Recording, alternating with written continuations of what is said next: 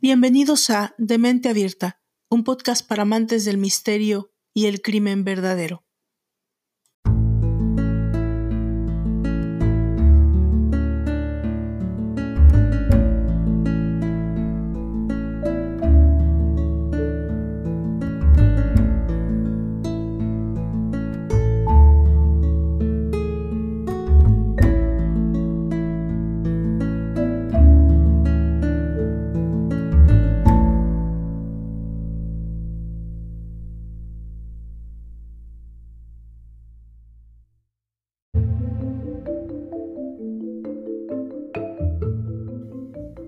Podemos definir a las personas sociópatas como aquellas que tienen una gran tendencia a manipular a todos aquellos que les rodean, sin apenas conciencia de que lo que están haciendo no está bien y con una capacidad empática prácticamente nula.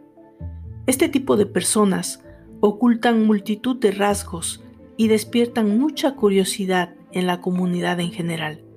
Una de ellas está relacionada con sus sentimientos más íntimos, ¿Un sociópata puede amar? ¿Se puede enamorar un sociópata?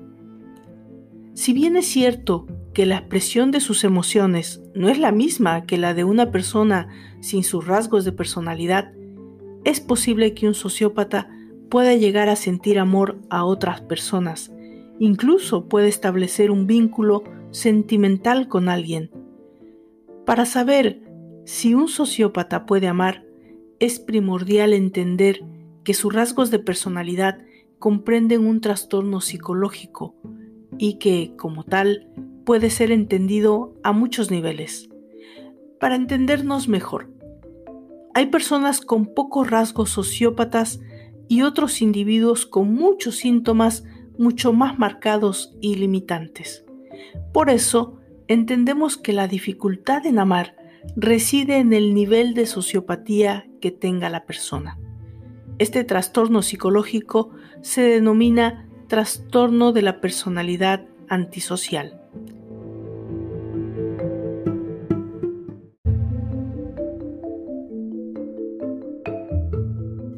Esta enfermedad mental engloba otras conductas que no hemos mencionado y que pueden aparecer en el individuo sociópata o en psicópatas.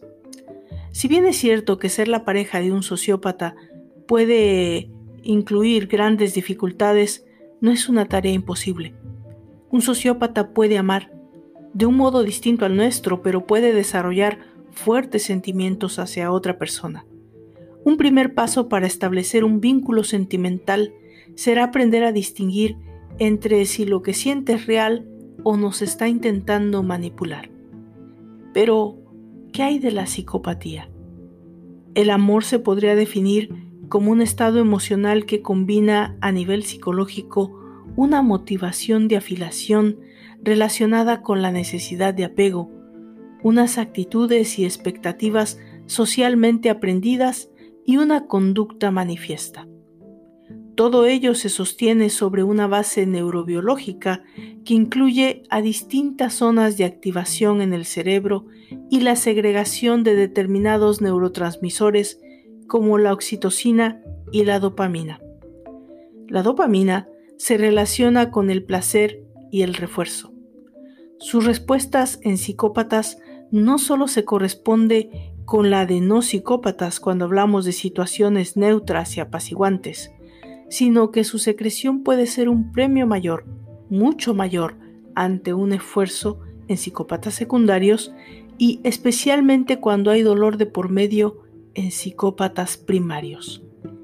Parece que el aplanamiento efectivo del psicópata choca con características y conductas que socioculturalmente quedan atribuidas al amor, pero los dos grandes rasgos que hemos mencionado nada tienen que ver con el amor en sí. Los problemas emocionales del psicópata tienen que ver con el sufrimiento ajeno, el miedo y el dolor, no con todas las emociones. Esto se traduce en que un psicópata en principio sí puede amar, pero con sus propias reglas. Puede no mostrar preocupación o alteración alguna si su hija adolescente, por ejemplo, no llega a casa a su hora, pero aún así desear que aparezca y quererla. Puede mentir y ser infiel a su pareja, pero aún así sentir que quiere estar a su lado. Por supuesto, estas, entre comillas, reglas del psicópata no tienen por qué ser aceptadas por su familia ni por la sociedad.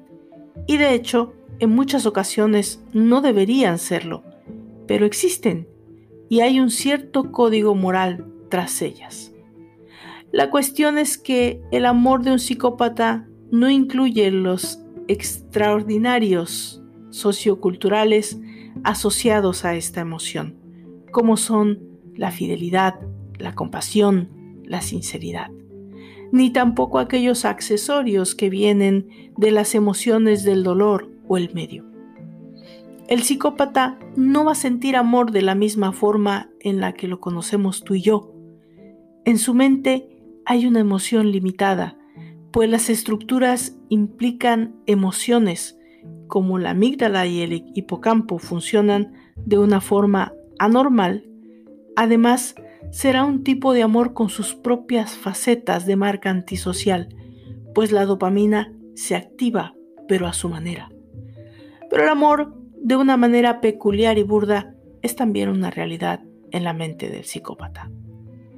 En la historia ha habido muchos ejemplos de amor y relaciones entre sociópatas y psicópatas que se hicieron famosos por sus actos de maldad.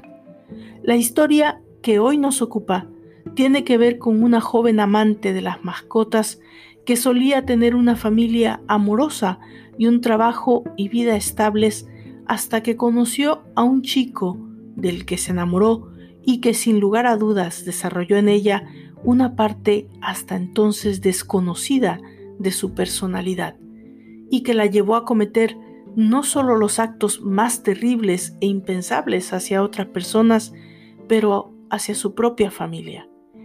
Esta es la sexta entrega de la segunda temporada de Demente Abierta, un podcast para amantes del misterio y el crimen verdadero. Ponte cómodo, listo para recibir tu dosis de morbo. Yo soy Valdra Torres y esta es la historia de Carla Jomolka, la asesina voluntaria. Comenzamos.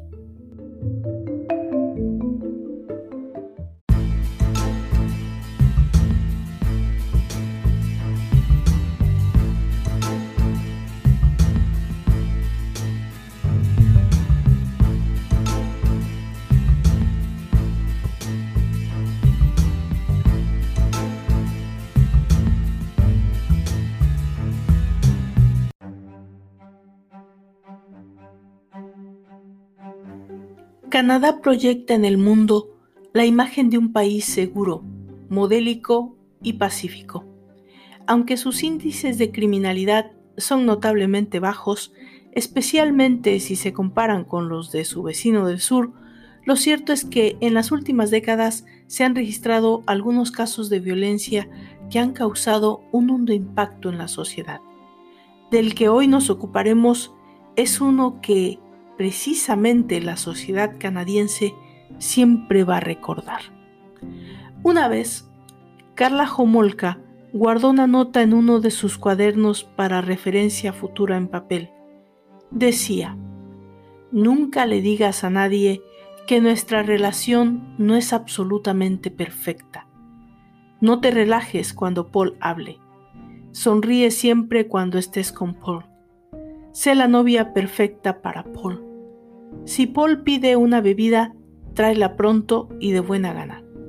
Recuerda que eres estúpida, recuerda que eres fea, recuerda que estás gorda. No sé por qué te digo estas cosas, porque nunca cambiarás. La psicopatía, como ya lo dijimos anteriormente, es un tema delicado y complejo, quizá demasiado delicado y complejo para ser descrito con precisión en un podcast como este y por eso creo que es interesante simplificar al máximo mi explicación del tema.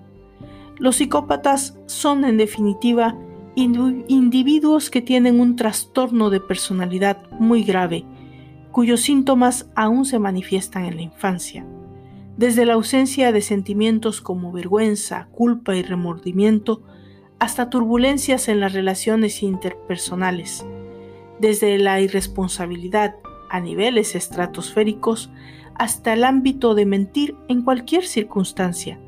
Son seres humanos víctimas de una enfermedad mental que puede tener consecuencias desastrosas y desafía cualquier posibilidad de cura.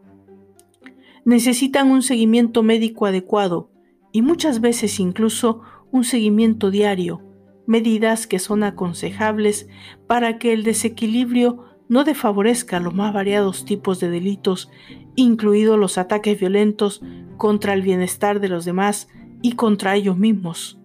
Son egocéntricos y fríos. Los individuos que padecen la enfermedad también tienen una falta de empatía por los demás seres, lo que hace que matar algo no sea difícil ni exigente. Es en esta categoría en la que muy probablemente se incluye a la asesino canadiense en serie Carla Lynn Homolka. Pero hablemos de un personaje importante en esta historia, alguien a quien en algún punto le dedicaremos un podcast para él solo, para analizar su personalidad, su propia psicopatía. Me refiero a Paul Bernardo. Paul Bernardo nació el 27 de agosto de 1964 en Scarborough, el chico provenía de una familia patológica. Su padre fue acusado de abuso de menores y sus propias hijas también fueron víctimas.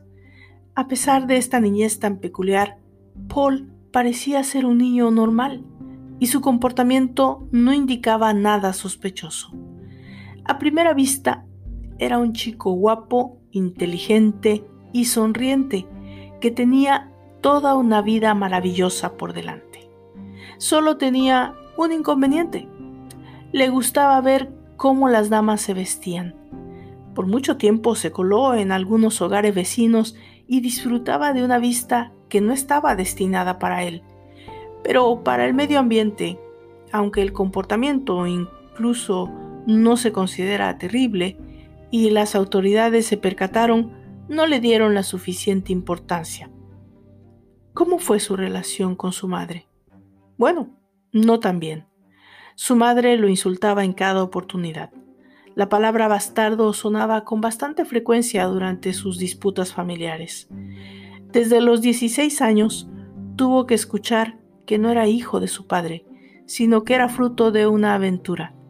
Esto orilló una relación bastante tirante con la madre a quien él siempre ofendió y buscó lastimar con palabras. En este punto surgió un problema en la mente de Paul debido a su mala experiencia con la primera mujer de su vida, su madre. Odiaba todo sexo que fuera considerado el más hermoso. Para él, las mujeres eran iguales, es decir, malas, promiscuas, tramposas, sin valor. A pesar de la hostilidad innata hacia las mujeres, Paul Bernardo no fue un chico atípico. Estudió y fuera del carácter agradable que tenía con sus amigos, nunca se alejó de la gente. Era un chico encantador y simpático. Durante sus estudios salió con algunas mujeres, quienes rápidamente le decían adiós cada vez que había contacto sexual, porque Paul Bernardo era muy brutal en las relaciones íntimas. Después de graduarse, a la edad de 23 años, se convirtió en contador junior. Al mismo tiempo, un violador en serie comenzó a merodear por su ciudad natal. ¿Quién podría ser? ¿En quién estás pensando? Scarborough era un lugar tranquilo y la aparición de un criminal que viola y mutila a mujeres conmocionó a todos los residentes. El drama comenzó en junio de 1987. Las víctimas encontradas fueron brutalmente golpeadas y la investigación mostró que el hombre también las violaba anal y oralmente. Todo sucedía durante constantes blasfemias. Una peculiaridad era la necesidad del violador de que las pobres muchachas también se insultaran a sí mismas durante el acto. Este era un violador muy prolífico. Violaba de 4 a 5 chicas por mes. ¿Cómo actuaba este degenerado que nadie reconoció? ¿Cuál era su modus operandi? Sobre todo, elegía víctimas jóvenes, generalmente adolescentes. Comenzaba su cacería dirigiéndose a paradas de autobús a las afueras de las ciudades, donde una vez que las chicas bajaban, llegaba a lugares poco habitados, solitarios, y simplemente las seguía hasta esperar su oportunidad. Carla Lynn Homolka nació en mayo de 1970 en la ciudad de Ontario, en Canadá. Es la mayor de tres hermanas, Lori y Tammy, quien fue asesinada una semana antes de su cumpleaños número 16. Las tres, hijas del matrimonio conformado por Karel y Dorothy Homolka. La familia Homolka, que es de ascendencia checa por parte de padre, se instaló en St. Catharines, Ontario. Luego de una infancia sin incidentes, Homolka concurrió a la escuela secundaria Sir Winston Churchill y comenzó a trabajar en una tienda de mascotas en un comercio cercano. Su trabajo le permitió participar en una convención en Toronto, donde conoció a Paul Bernardo en 1987.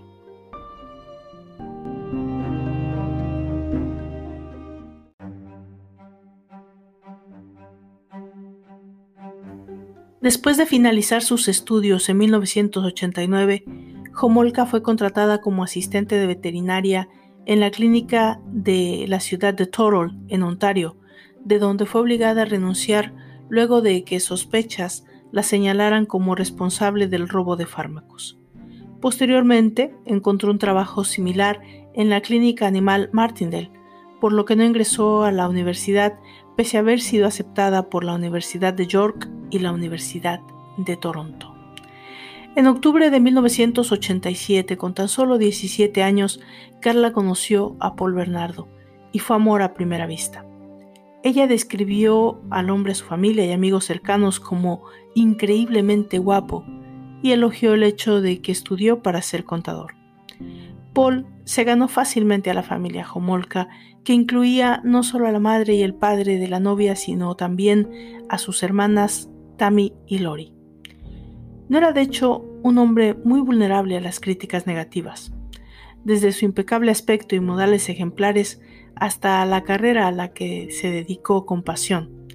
Paul hizo sonar la boda anunciada en 1990 para todos los que conocían a la pareja, y eso fue como un tipo de explosión de felicidad felicidad que, real o no, duraría muy poco tiempo. La boda de Carla y Paul estaba programada para junio de 1991, y poco antes de que ocurriera el evento, la familia Homolka recibiría una trágica noticia. En Nochebuena, la hermana menor de Carla, Tammy, de 16 años, murió por lo que el forense describiría como causas accidentales. Profundamente conmocionados, los padres de la niña ni siquiera sospecharon que el accidente no fue tal, sino un crimen brutal que había sido planeado, calculado y ejecutado nada menos que por el encantador yerno y la hermana mayor de la víctima. No obstante, ellos se casaron en una ceremonia pomposa e idílica. Carla comentó que estaba impaciente por el hecho de que la muerte de Tammy había sacudido el ambiente de celebración y alegría que rodeaba su tan esperada boda. En junio de 1991, Leslie Mahaffey, una adolescente de Ontario, salió de su casa para asistir al funeral de tres amigos que habían muerto en un accidente automovilístico. Había pasado más tiempo fuera de casa de lo habitual y era consciente de que sus padres los regañarían por ello. Llamó a una amiga para pedir ayuda, pero la madre de su amiga respondió la llamada y le dijo a Leslie que enfrentara las consecuencias de sus acciones. La niña siguió el consejo. en lugar de esconderse en la casa de su amiga, se fue a su casa y desapareció en el camino. En abril de 1992, otra adolescente desapareció. Kristen French. Caminaba a casa después de dejar la escuela. Al pasar por un estacionamiento, vio un automóvil Nissan con una atractiva mujer conduciendo. La mujer pidió información, pero unos momentos después, Kristen se encontró amenazada por un hombre que además de inmovilizarla por detrás, llevaba un cuchillo. Ambas niñas habían sido víctimas de los crímenes de Paul y Carla.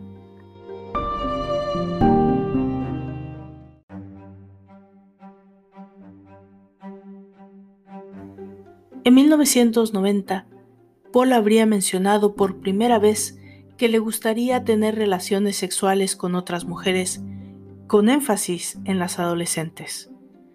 La policía se puso en contacto con él el mismo año para obtener unas muestras de ADN debido a la investigación de una serie de violaciones que tuvieron lugar en su ciudad natal, recuerdan, en Scarborough, a partir de 1987. No se concluyó nada relevante y no se realizó ninguna investigación adicional. Carla Homolka afirmó que después, desde el inicio de su relación con Paul Bernardo, había sido víctima de su personalidad volátil, sus ataques de furia que casi siempre terminaban en violencia física y las más diversas formas de humillación que involucraban a su familia y amigos hasta su apariencia y trabajo. Carla dijo que fue golpeada por primera vez en 1988, pero la situación solo se volvió preocupante cuando, en 1990, Paul la golpeó, pateó y golpeó en, innumerables ataques cada vez más intensos y brutales.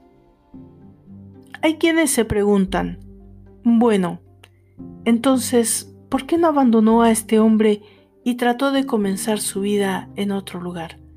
haciendo público el hecho de que fue abusada? No es una pregunta fácil de responder. Gran parte de la trayectoria de Carla es algo oscura y confusa, siempre susceptible de plantear por qué. En varias ocasiones tuvo la oportunidad de pedir ayuda o simplemente desaparecer de la vida de Paul, pero optó por quedarse a su lado y desempeñar el papel que le asignaron, a pesar de que sabía que su esposo no era el buen chico que todos creían que era. Aunque sabía que estaba casada con un violador, con un asesino frío, no se puso en contacto con la policía y no se confesó con amigos ni familiares.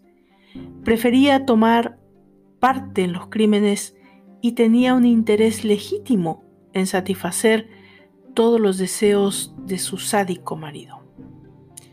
Ella comentó en una ocasión, solía decir que la razón por la que me veía de esta manera era él. Dijo que sin él no era nada y se maldijo a sí misma. Me hizo sentir totalmente dependiente de él. Un video realizado por Paul Bernardo momentos antes de la muerte de la hermana menor de Carla muestra la violación del adolescente y un Paul profundamente depravado, ordenando a Carla que también practique numerosos actos sexuales con su hermana inconsciente. Aunque Carla siguió las órdenes, parecía no estar muy cómoda y no sonreía, incluso cuando Paul se lo decía. Estaba irritado por esta negativa y Carla fue golpeada por ello. En las cintas de video que muestran la violación de las otras adolescentes, Leslie y Kristen, Carla aparece sonriendo y dice que solo hizo esto para complacer a su esposo y evitar otra golpiza. En enero de 1993, Carla Jomolka decide terminar la relación con Paul Bernardo. Carla comentó que tras el primer intento de dejarlo en 1992, siguió un periodo negro. Sufrió varias golpizas y humillaciones, incluido un episodio morboso en el que Paul la obligó a dormir sola en el sótano de la casa donde estaba el cadáver del adolescente Kristen French. Tales martirios, dice, duraron hasta el día en que decidió irse. Después de dejar a Paul Bernardo, la examinaron en un hospital para ver si tenía algún hueso roto y para tratar los moretones y el dolor intenso que sentía.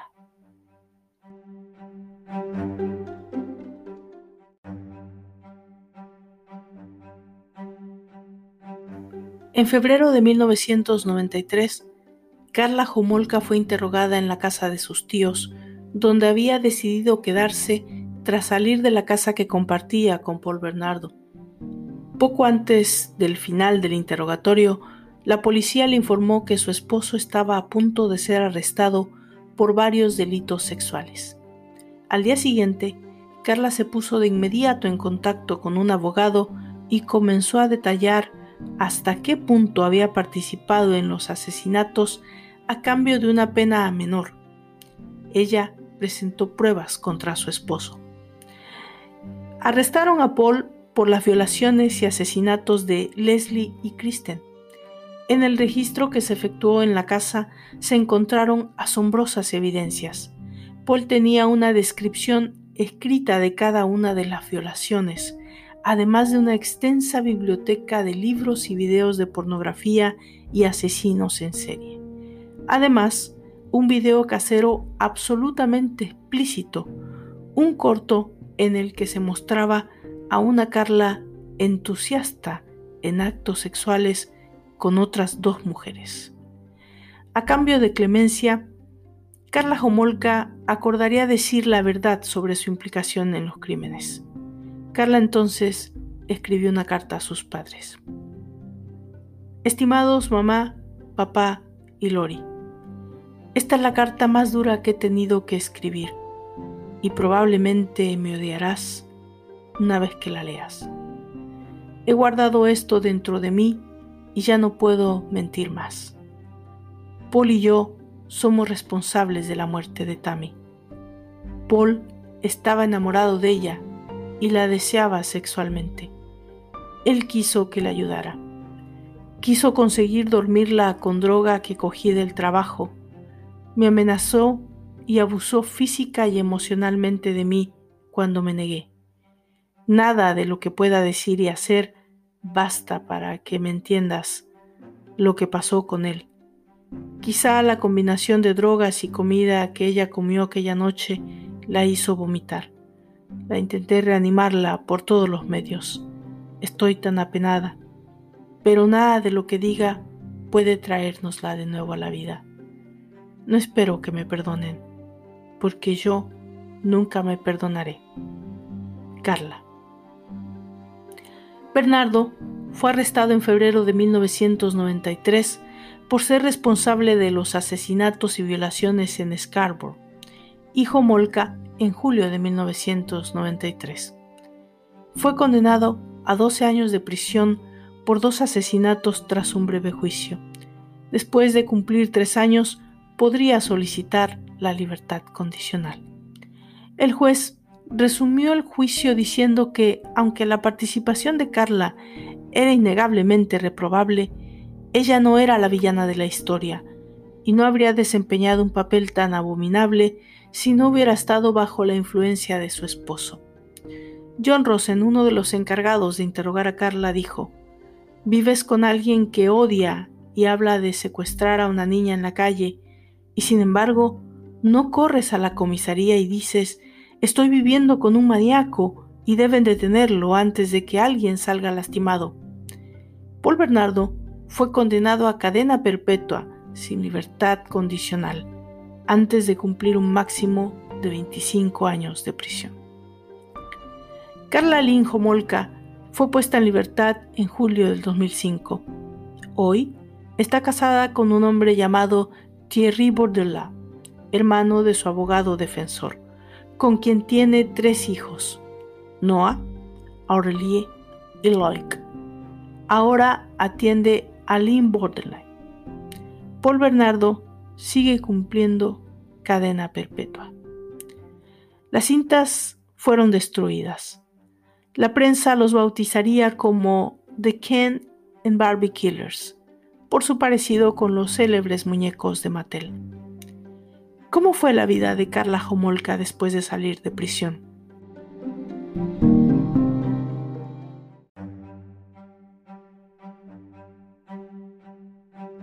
El saldo asesino del primer matrimonio de Homolka fueron tres adolescentes de entre 14 y 16 años y varias mujeres más violadas.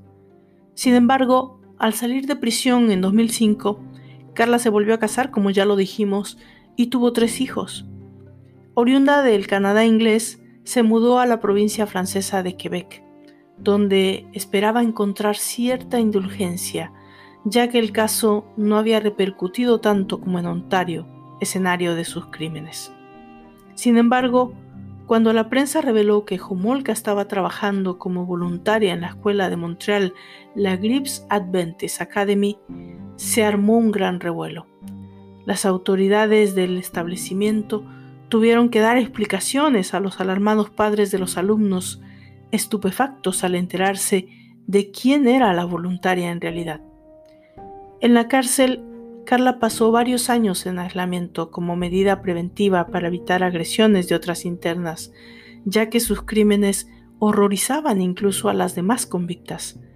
Más tarde dijo que había sido una detenida ejemplar. Estudió y trabajó en la cárcel. Al salir de prisión, en una estrategia diseñada con sus abogados, Carla Jomolka concedió una única entrevista.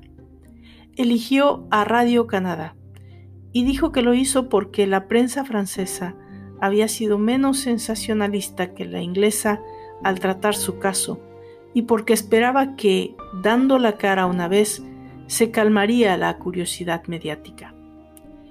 Carla fue de la cárcel directamente al estudio de televisión donde se grabó la entrevista.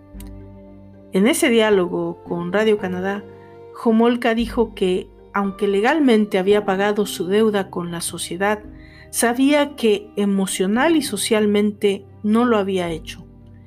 Pienso que socialmente necesito hacer lo más posible para ayudar a la gente, explicó, pero emocionalmente vivo con lo que hice constantemente y eso nunca terminará. Aseguró que tenía remordimientos. No logro perdonarme. Con frecuencia pienso que no merezco ser feliz por lo que hice. Admitió que lo que había hecho era terrible, pero en cierta forma se concedió circunstancias atenuantes al decir, yo estaba en una situación en la que no era capaz de ver claro, de pedir ayuda, una situación en la que estaba completamente trastornada. Al mismo tiempo reconoció que podía haberse detenido. Lamento enormemente lo que hice porque ahora sé que yo tenía el poder para detener todo eso, pero cuando estaba dentro de esa situación creía que no tenía ese poder. Yo no fui la que inició los delitos, aclaró luego. Yo seguí. Pero a continuación aseguró que no existía ningún riesgo de que volviese a seguir a un asesino porque soy una adulta. En el pasado tenía 17 años, no sabía muchas cosas, tenía miedo de ser abandonada. También sostuvo que quienes dicen que ella tenía un rol igual al de él no conocen la causa. Yo estaba bajo el influjo de él, afirmó. Cuando la entrevistadora le preguntó por la relación con su familia, considerando que ella había participado junto con su marido de la violación y la muerte de su pequeña hermana, la respuesta de Jomolka fue, mi familia me ama, y mi familia además también vivió con mi exmarido. Mi familia nunca me rechazó. Mi madre me dijo que odia lo que yo hice, pero que me ama, y tenemos una linda relación. Soy muy afortunada. Creo que nunca seré realmente libre, concluyó Homolka, porque hay distintos tipos de cárceles.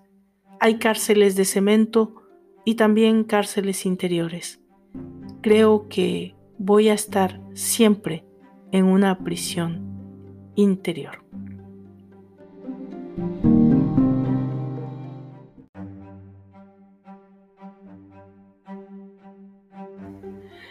De esta forma hemos llegado al final de la sexta entrega de esta segunda temporada de Demente Abierta, un podcast para amantes del misterio y el crimen verdadero. Por favor, déjenme saber qué opinan, escríbanme a mi correo electrónico de menteabierta.podcast.gmail.com o déjenme comentarios si me están escuchando desde el canal de YouTube. También suscríbanse, denle clic a la campanita para recibir las notificaciones cada vez que haya nuevo material y si les gusta el contenido, por favor, compártanlo. Ya les dije que es una manera de darle mayor visibilidad a este proyecto. Yo los espero en la séptima entrega de la segunda temporada y me despido. Yo soy Valdra Torres y ha sido un verdadero placer que me hayan escuchado. Hasta la próxima.